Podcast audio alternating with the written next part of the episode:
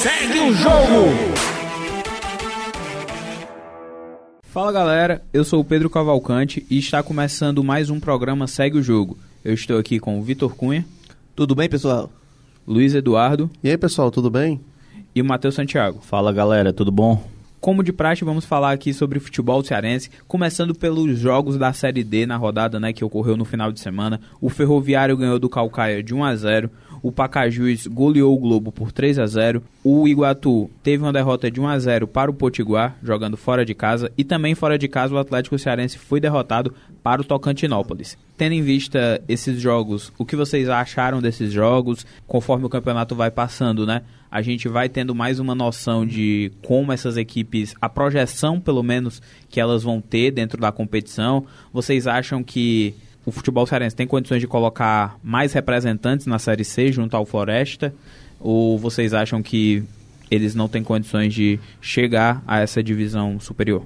Se o Ferroviário continuar o que está jogando aí, sobe fácil, né? Apesar que, como eu disse, é difícil definir a Série D pelo vários mata-mata, mas o Ferroviário está muito bem, né? Nenhum gol sofrido, quatro vitórias. E o Pacajus está surpreendendo positivamente, né? Já venceu dois jogos, jogos difíceis, está caminhando. Então, eu acredito que, a gente consiga pelo menos um acesso, né? Que temos cinco times, é, é bom que consiga pelo menos um acesso e o Ferroviário é o que caminha melhor para isso. Mas qualquer um ali pode subir nesses mata-matas e fazendo uma boa campanha nos grupos. É, eu esperava mais do Iguatu, é, pelo, pela sua força dentro de casa, jogando no estádio eu lá em Iguatu. Tá oscilando negativamente, né? Mas acredito que ainda possa se recuperar eu e também. se juntar ao Ferroviário para conseguir o acesso à Série C. Eu acho que o que decepcionou mais é o Calcaia, né? Porque ele é o único time cearense que ainda não venceu, né? Ele está em sétimo colocado do é. grupo B, que é o grupo do Ferroviário. Ferroviário esse que já está com 12 pontos, é uma das melhores campanhas até agora, né? É o único é. time, se eu não me engano, 100% de aproveitamento. Então, é uma, é uma estatística muito interessante, é uma equipe que a gente já falava desde os outros programas que tem tudo para conseguir pelo menos ir longe é. nessa Série D e tentar ao máximo esse acesso, porque o Ferroviário, de fato, não merece ficar na Série D. E outro que surpreende também, como foi bem citado, o Pacajus, né? Está na frente até do próprio Santa Cruz, o gigante Santa é. Cruz, que está em quarto colocado no grupo 3. Então, é uma campanha interessante. O Iguatu não está muito bem, mas pode se recuperar, tem três pontos, ainda não está muito é, distante. Ainda é o começo, né? Só quatro jogos. É ainda é o começo, mas eu acho que o Ferroviário é um dos principais candidatos, com certeza, é. e o Pacajus correndo por fora. E o Atlético Cearense também não tem uma campanha ruim, é uma campanha mediana, mas ruim, não diria que ela é ruim, não. Uhum. É, isso aí que você falou, Luiz, é verdade. O Ferroviário é o único representante das quatro divisões do futebol brasileiro a estar com 100% de aproveitamento uhum. e nenhum gol sofrido. Um, uma, um início muito promissor do Ferroviário que faz com que a gente nos leva a crer, né, nos leva a acreditar que vai sim conseguir o acesso para a Série C. E já falando de Série C, tivemos o jogo entre Floresta e Amazonas, um empate em 1 a 1 é, o que vocês acharam dessa partida? Vocês acham que pela situação, é, essa sequência de jogos sem vitória do Floresta pode comprometer ele a um acesso para a Série B, ou até mesmo se manter, já que agora o Floresta está muito próximo ali da zona de rebaixamento? Ah, tá complicado, né? Um empate em casa contra o Amazonas, um time que acabou de subir para a Série C e não é considerado um dos favoritos, apesar de ter um bom trabalho da diretoria, ainda é o primeiro ano de Série C, então não é, não é considerado um dos favoritos. Então tá uma situação complicada, né? Mas vai conseguir um ótimo reforço, né? Que é o Ricardinho, que a gente vai falar mais. Mas, mas tá se complicando muito, porque já estamos na quinta rodada, só vão ter 19 e o time tá em 17, né? Mas também não tá nada perdido, mas tá muito difícil a situação. É, na verdade, já entrou na zona, na realidade. É, né? Eu falei, tá na zona já em 17. 17 colocado, então o Amazonas é uma equipe que, apesar de pouco conhecida assim no cenário nacional, está em quinto lugar atualmente, então é. tem cinco jogos, duas vitórias, está com oito pontos, está na frente inclusive do CSA, né, que a gente tanto falou na, é. no, programa passado, do Figueirense, então é, preocupa, porque o Floresta começou muito bem, vitórias, em, vitória e empates, mas agora já é uma sequência sem vitórias, né? Então é algo que se preocupa e com a chegada do Ricardinho, né, que o Matheus vai falar melhor sobre isso, talvez possa ajudar o elenco do Floresta a ter a retomada na Série C. É, falando de Ricardinho, um jogador super experiente, com passagem aqui histórica pelo Ceará, tem a liderança, pode ali organizar a casa, trazer a responsabilidade para si, orientar os mais novos e fazer de tudo para o Floresta conseguir essa retomada ganhando em casa, que é super importante, beliscando é. alguns pontos fora. Acho muito interessante esse reforço, né, Ricardinho, por toda a experiência que tem. E eu acho que um fator muito bom do Ricardinho é a bola parada, né? Uhum. É, já teve passagem pelo Ceará. A gente sabe que o Ricardinho tem uma bola parada muito forte, falta, escanteio, que, pode, que podem vir a ser armas muito fortes do Floresta para quem sabe engatar aí uma sequência de bons resultados e subir ou pelo menos se manter na Série C, que é o que a gente espera, né? E agora vamos falar do Ceará. Não, só uma última coisa aqui falando do Floresta, que é algo negativo, né? Porque o Remo, que estava na lanterna, venceu a primeira partida na Série C contra o Confiança. E o próximo jogo do, do Floresta é contra o vice-líder Botafogo da Paraíba, fora de casa na Paraíba. Então, eles têm que retomar essa sequência boa de vitórias e, enfim, resultados positivos para se manter na Série C, porque os próximos jogos serão bem difíceis. É, o Floresta tem jogos difíceis pela frente, mas tem que engatar uma reação, porque a gente sabe que as séries C e D não são nada fáceis, muitos jogos, muitos jogos seguidos, e isso pode vir a prejudicar. Espero que o Ricardinho né, chegue e possa é, ajudar para que o Lobo da Vila Manuel Sátiro consiga alguma coisa na competição, né? Agora falando do Ceará, vamos passar para a Série B. Ceará foi goleado pelo Novo Horizontino, 3 a 0. No nosso último programa a gente comentou da evolução que o time estava tendo sob o comando do Barroca, após uma belíssima vitória contra o Londrina fora de casa. Vinha de bons resultados e teve uma derrota talvez até inesperada, né? É, a, o retorno do público, não completo, mas com mulheres, crianças e pessoas com deficiência no estádio, casa cheia, maior público da Série B e o Ceará foi goleado pelo Novo Horizontino por 3 a 0 Com a análise de vocês do jogo, é, do trabalho do Barroca que vinha numa crescente e agora foi um pouco assim por ladeira abaixo, o que vocês podem enxergar dessa partida? Eu acho que, primeiramente, né, valorizar muito o que foi feito na, nas arquibancadas do Castelão, né? Foi um público espetacular, festa Sim. feita pela torcida do Ceará, Sim. que é uma torcida de massa, uma torcida que sempre lota os estádios. Inclusive quebrou o recorde da torcida do Atlético Paranaense. Foi. Né? Perfeito, perfeito. Sim. Recorde de público feminino, essas coisas, né? Perfeito. E e eles não mereciam, as pessoas que estavam no estádio não mereciam a forma que o Ceará se apresentou. Foi uma partida totalmente abaixo, talvez uma das piores da Série B. Não sei dizer se foi a pior, porque teve algumas bem ruins também, bem abaixo. Mas é inegável, né? Tanto para quem assistiu o jogo como para quem viu os melhores momentos, sabe que o Novo Horizontino mandou no jogo. Então, uhum. poderia ter sido. Foi 3 a 0 poderia ter sido 4 ou 5, é. porque teve alguma chance, teve gol, gols perdidos ali pelo Novo Horizontino, que também fez aplicar a lei do ex, o Marlon fez o é. primeiro gol. Também ó, destacar negativamente, claro, o goleiro Richard, que fez uma partida muito abaixo, né? Faltando de lesão, que foi muito criticado. E com razão, mas eu acho que essa derrota do Ceará, ela tem porque a gente imaginava que o Ceará estava caminhando para um, um, caminho muito interessante e essa derrota acaba que ela vai deixar muitas Fica um gosto amargo, mas eu acho que ela vai trazer muitos ensinamentos para os próximos jogos, coisas que não devem se repetir, coisas que devem melhorar, que precisam melhorar. Mas foi muito surpreendente, depois de uma série de três vitórias, vitórias muito, muito boas, ganhar do Criciúma lá em Criciúma, do Londrina lá em Londrina, foram vitórias ótimas e, e vem essa derrota assim, jogou uma pá no torcedor assim, não sei o que dizer. A torcida criticou muito a atuação do goleiro Richard, né? Que, que falhou em um dos gols e que já tá pedindo o goleiro Bruno, que fez ótimas atuações nas duas partidas de volta à titularidade. Que eu acho que aconteça. Mas foi muito surpreendente. Depois de uma sequência de três vitórias.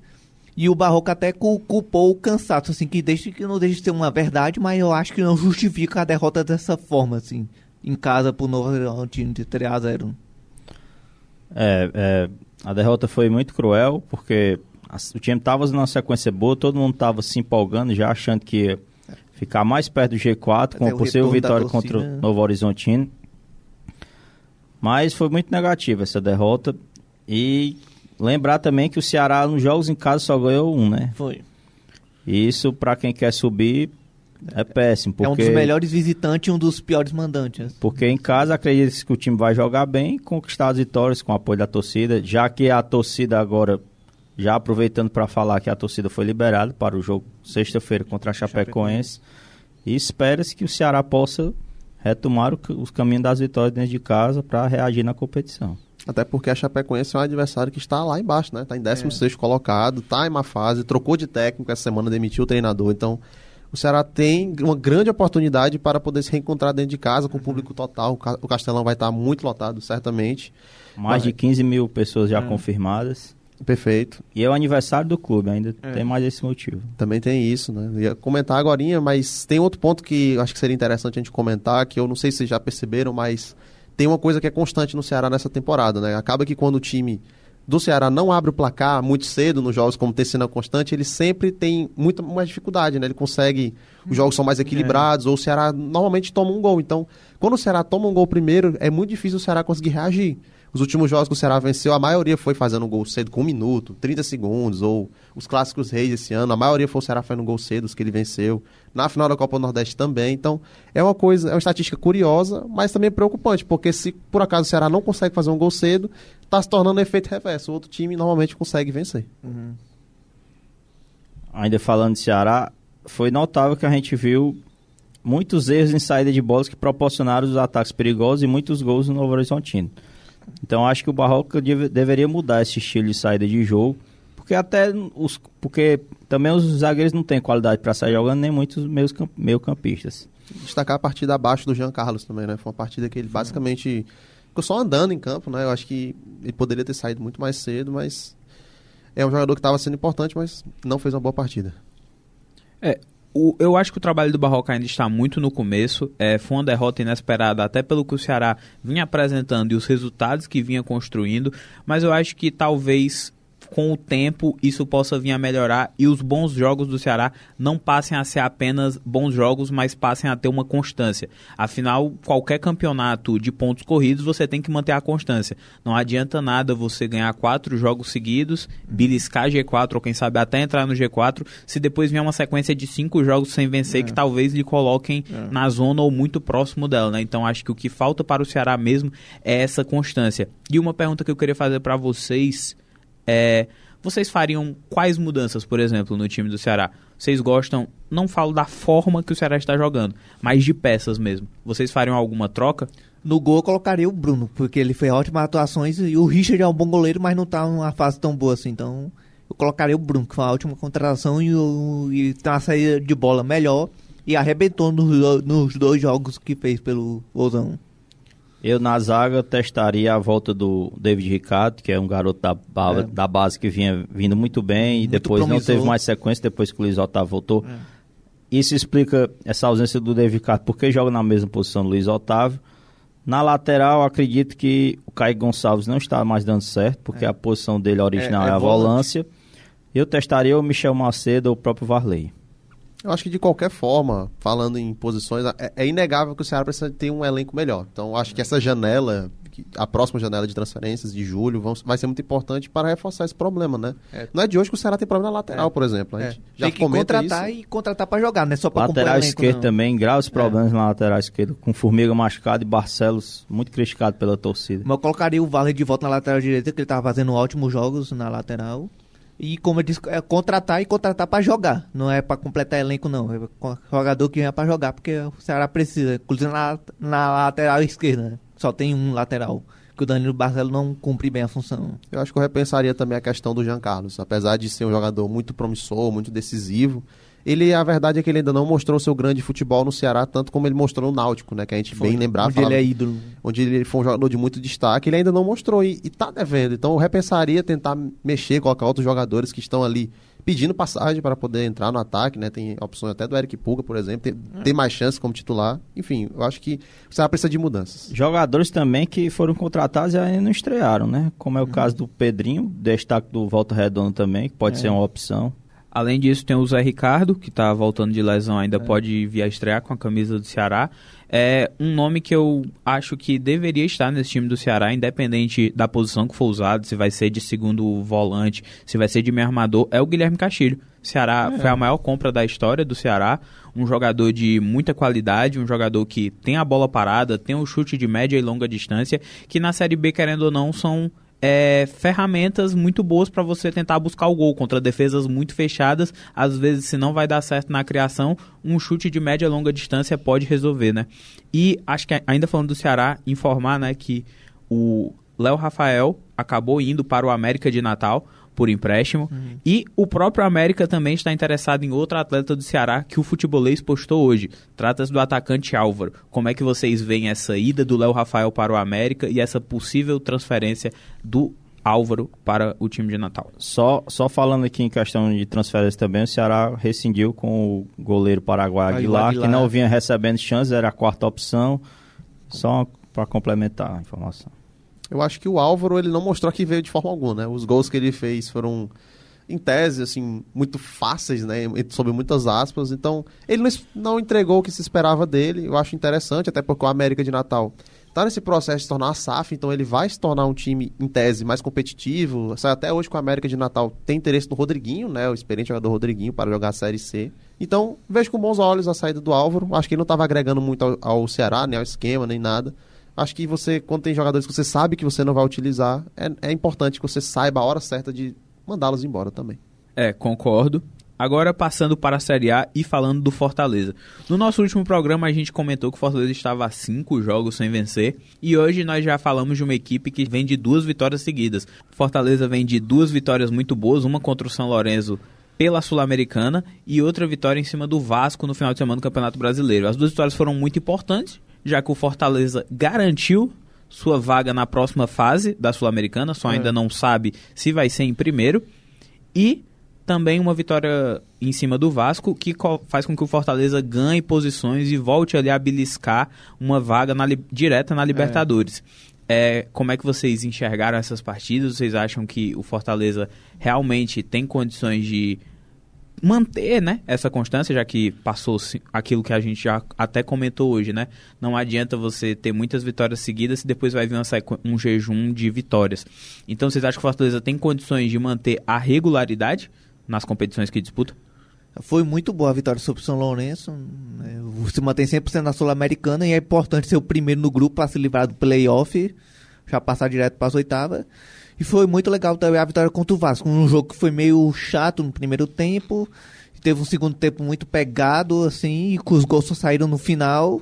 Não, e hoje tem um jogo contra o Palmeiras, né? Que é um jogo assim muito. Um jogo muito difícil. Um jogo que o time tem que tentar lavar a honra e manter a regularidade. Vamos ver se mantém. Assim, eu acredito que pode manter, mas vai sofrer um pouco a saída do Moisés, né? Já que é comum que um time sofra quando sai um jogador dessa qualidade, assim, durante um tempo até, até poder se encontrar no campeonato de novo. Eu acho que foi muito importante esses dois jogos do Fortaleza, né? Principalmente o do São Lourenço, que foi o, o jogo que tudo parecia a gente estar encaminhado para empate, né? É. O gol foi no finalzinho, então um gol de pênalti ali do Pikachu, que foi muito importante para não só manter o 100%, claro que o empate ele não era o resultado que a torcida queria, mas o empate ele garantiria o Fortaleza no primeiro lugar, ajudaria na campanha, então não era um resultado ruim.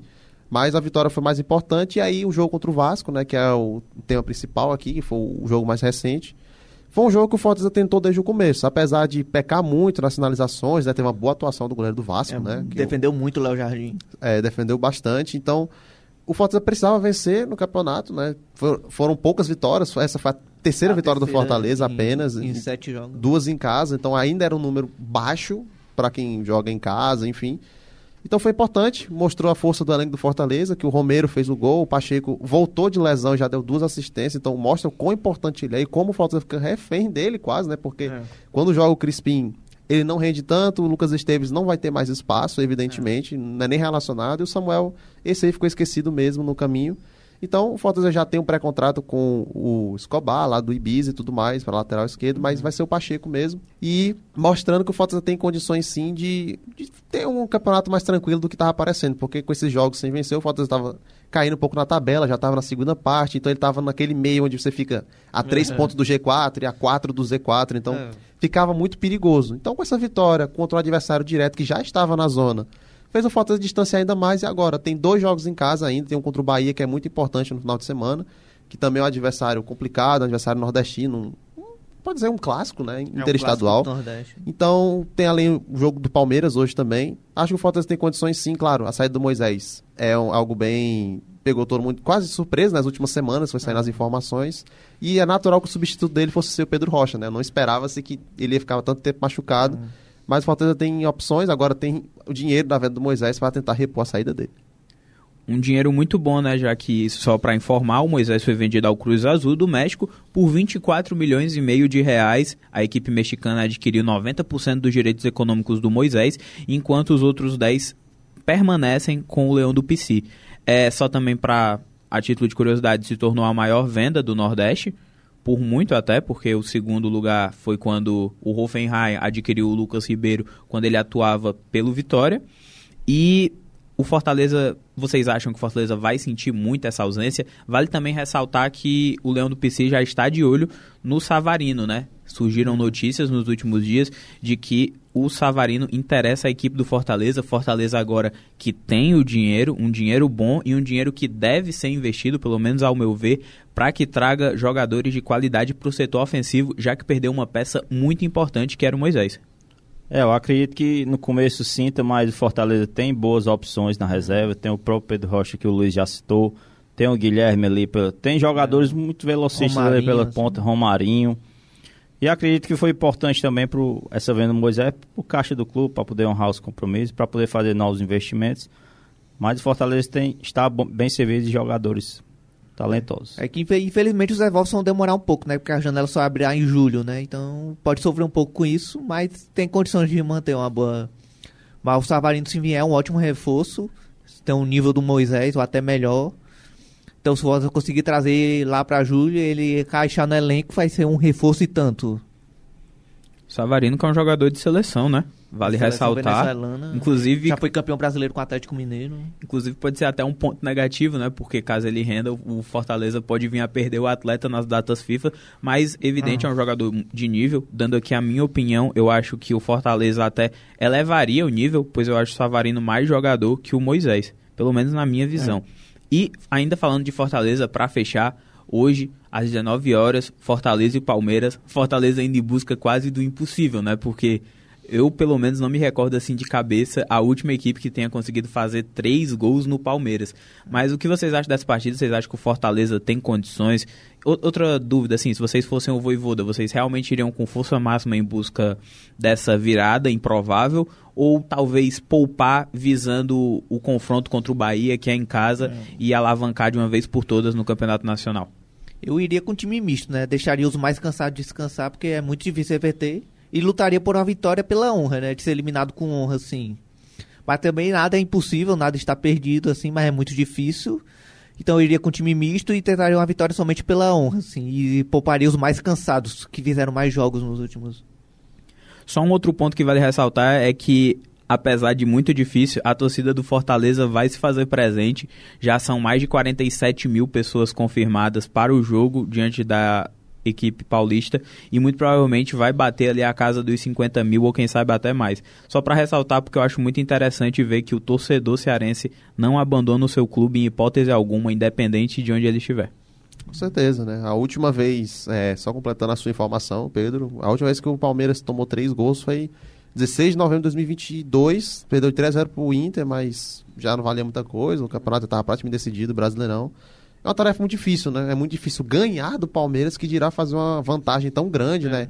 Porque não é só você fazer três gols, tem que fazer quatro para passar, porque três é, vai é, para os pênaltis. pênaltis. Então, é, e não levar gol também. Ainda é, é, bem complicado. Eu acho que seria mais interessante colocar um time misto, sim, pensando no Bahia, que eu acho que é um jogo mais importante, é um, um duelo regional difícil no Castelão, que o Fortaleza precisa ganhar para poder seguir na competição, chegar aos 16 pontos, deixar o Bahia mais para trás, que é muito importante, porque esses times, somente esses que são de SAF, a tendência é que na janela do meio do ano eles se reforcem, por causa que tem, vai ter investimento maior, então acaba que você precisa criar uma gordura agora. Então acho que é importante, tanto para o Ceará como para o Fortaleza, conseguirem fazer o máximo de pontos nesse momento e se aproveitando disso, né? Então um time misto hoje tentar vencer a partida, acho que seria digno por Fortaleza sair da competição vencendo o Palmeiras, seria bem digno.